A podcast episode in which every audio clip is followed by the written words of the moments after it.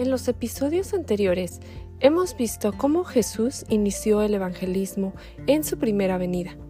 Vimos también que era flexible en su método, pero que nunca comprometió el mensaje. Él ofreció perdón, pero demandó responsabilidad, como en el caso de la mujer samaritana y el joven rico.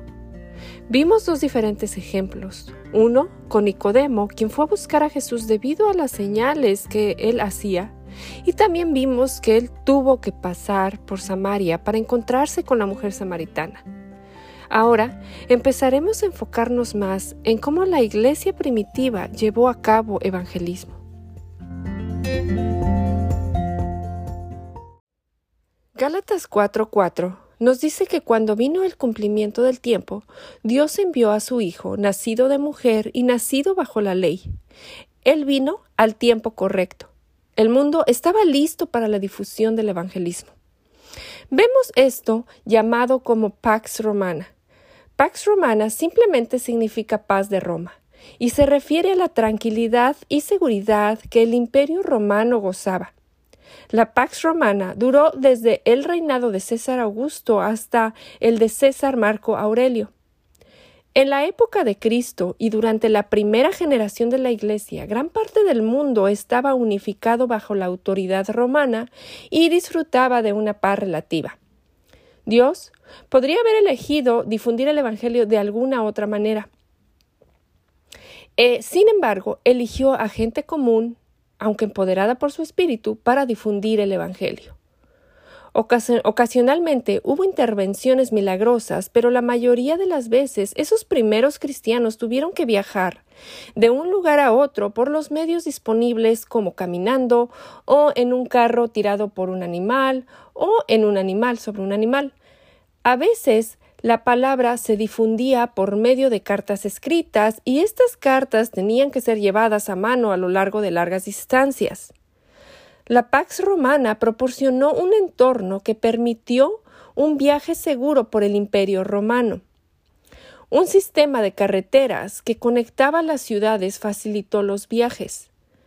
La disciplina romana también redujo la delincuencia en las carreteras, lo que hacía que los viajes fueran más seguros. Los misioneros y los viajeros podían viajar con relativa facilidad, aumentando la movilidad y la difusión del Evangelio. Del mismo modo, los negocios estaban en auge, por lo que los cristianos a menudo viajaban de ciudad en ciudad, difundiendo el Evangelio en el curso de sus actividades comerciales normales. Ahora también, el lenguaje usado en negocios permitió a la Iglesia primitiva compartir el Evangelio. La Pax Romana también tuvo un impacto en el idioma, ya que el griego se convirtió en el idioma común utilizado en el Imperio romano. En la iglesia primitiva hubo momentos en los que Dios permitió a las personas hablar en lenguas para comunicar el Evangelio a las personas en sus idiomas nativos, como lo vemos en Hechos 2. Sin embargo, la mayoría de las veces la gente hablaba el griego y el, el Evangelio se extendía de persona a persona en este idioma. Debido a la similitud del lenguaje proporcionado por la Pax Romana, el Nuevo Testamento, escrito en griego, era fácilmente accesible para las personas del imperio. Perdón por mi perro está ladrando. Pero bueno, las epístolas de Pablo podían ser entendidas por todos. El imperio era altamente em, teológico, mitológico. Estaban confundidos, pero estaban planteando ciertas preguntas, como por ejemplo, ¿Cómo pueden haber múltiples, múltiples dioses? ¿O qué pasa después de morir?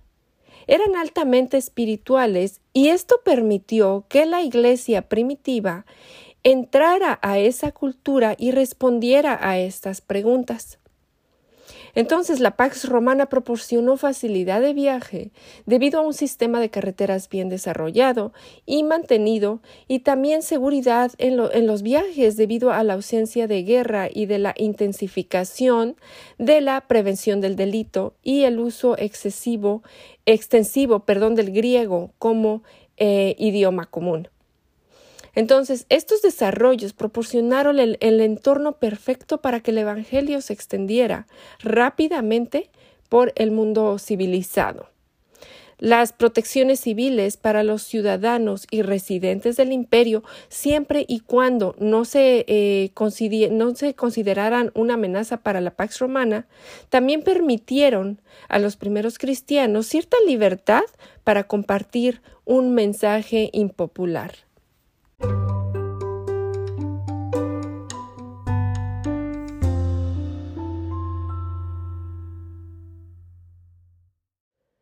Algo más que sucedió fue la propagación del judaísmo. En esta época vemos todos estos presagios y también a las sinagogas en las que se permitía la adoración. El judaísmo, eh, el cual enseña monoteísmo, es decir, que hay un solo Dios. Y el judaísmo también sienta las bases, tenía el Antiguo Testamento y eran llamados a una vida moral. Debían vivir de manera diferente porque pertenecían al Dios creador. Era el deseo de Dios usar a este pueblo. Era una nación de sacerdotes. En el momento de la venida de Jesús, el judaísmo se extendió a través del imperio. El mundo estaba listo. Mientras pensamos en llevar el Evangelio a las naciones, ¿no vivimos en un mundo donde estamos listos de alguna manera? Por supuesto que hay persecuciones y oposición, pero hoy tenemos más oportunidades para llegar a las naciones, Podemos viajar de un lugar a otro, podemos hacer clic en un botón y comunicarnos con alguien en cualquier parte del mundo prácticamente. La gente está haciendo preguntas espirituales del significado de la vida. En algunos lados hay persecución, pero en muchos otros tenemos la libertad de compartir el evangelio, el evangelio. La pregunta es, ¿la estamos aprovechando? Las personas también se están haciendo preguntas importantes. Por, por, ejemplo, ¿qué hago con mi culpa? ¿Cómo me deshago de mi culpa? ¿Qué pasa cuando muero? El Evangelio responde a estas preguntas. En Cristo puedo ser perdonado, puedo llegar a ser hijo de Dios. El Evangelio también responde a la pregunta de la vida después de la muerte. Para los cristianos, estar ausentes del cuerpo es habitar con el Señor. La Biblia nos enseña de dos destinos al morir. Como cristianos, saber esto nos debería mover a proclamar el Evangelio. Las escrituras tienen la respuesta a la eternidad del hombre. Muchos se preguntan si esta vida es todo lo que hay. Y si es así, ¿cuál es el propósito de vivir? El Evangelio tiene la respuesta a estas preguntas. Tenemos la respuesta a lo que pasa al morir si estamos en Cristo y también si no lo estamos. El Evangelio nos advierte y el Evangelio nos promete.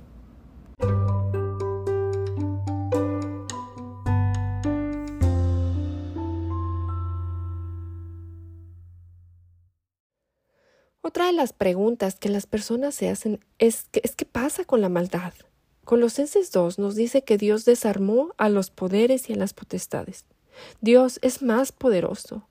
El enemigo está bajo el control de Dios. Dios venció la, a la serpiente desde el principio. Dios es siempre Dios. Cualquiera que sean los poderes, el Dios de la Biblia es más poderoso que cualquier poder. La iglesia primitiva pudo responder a estas preguntas. Tenemos las buenas noticias, podemos ser perdonados, vivir para siempre en la presencia de Dios y saber que Dios tiene el control.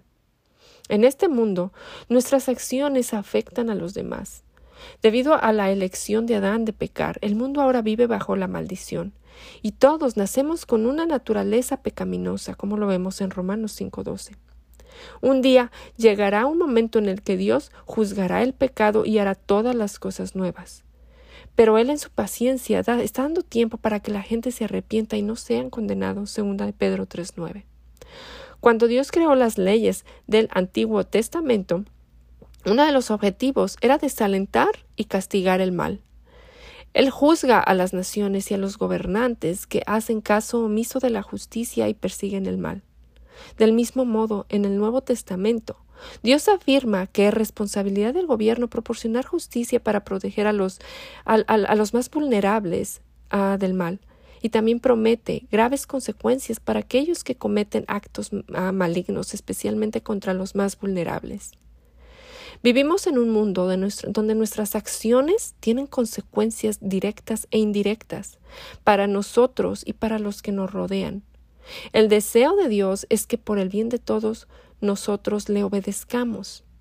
En cambio, lo que sucede es que elegimos nuestro propio camino y luego culpamos a Dios por no haber hecho nada al respecto, aparentemente. Tal es el corazón del hombre pecador.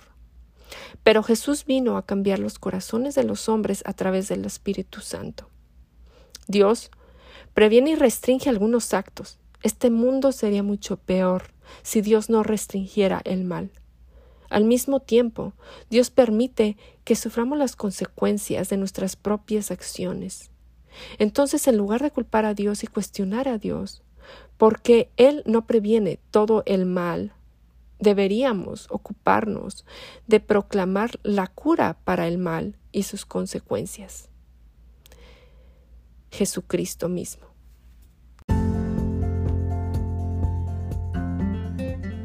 Entonces, ¿qué enseñó la iglesia primitiva? Uno, predicaron a una persona, predicaron a Jesús, su Señor y Maestro. Nos podemos hacer esta pregunta. Si los miembros de la iglesia primitiva aparecieran en nuestra iglesia, se preguntarían, ¿dónde está Jesús? Número 2. Ellos proclamaron el regalo de salvación el don del perdón, la reconciliación, la redención, el Evangelio, la buena noticia, que Jesús nos perdona y nos reconcilia con Dios. Número 3. Ellos buscaban una respuesta. Llamaron a la gente al arrepentimiento y a la fe. Llamaban a que dieran la espalda al pecado y caminaran hacia Cristo. Bautizaron. Para algunos esto significó literalmente la muerte. Y número cuatro, ellos evangelizaron y enseñaron. Ese era el punto. No se detuvieron en el momento de la conversión. Los apuntaron a Cristo y les enseñaron la doctrina de los apóstoles, cómo compartir la vida juntos. Se provocaban unos a otros a las buenas obras. Entonces, vayamos y llevemos a cabo la gran comisión. Enseñemos la doctrina de los apóstoles. El mundo está listo. El mundo está necesitado. Tenemos oportunidades, no las desperdiciemos. Debemos ir a contar. Y mientras decimos, Dios atrae a los suyos a sí mismo. Los capacitamos, los enviamos de regreso a que proclamen las buenas nuevas. Esto es lo que vemos en la historia de la iglesia.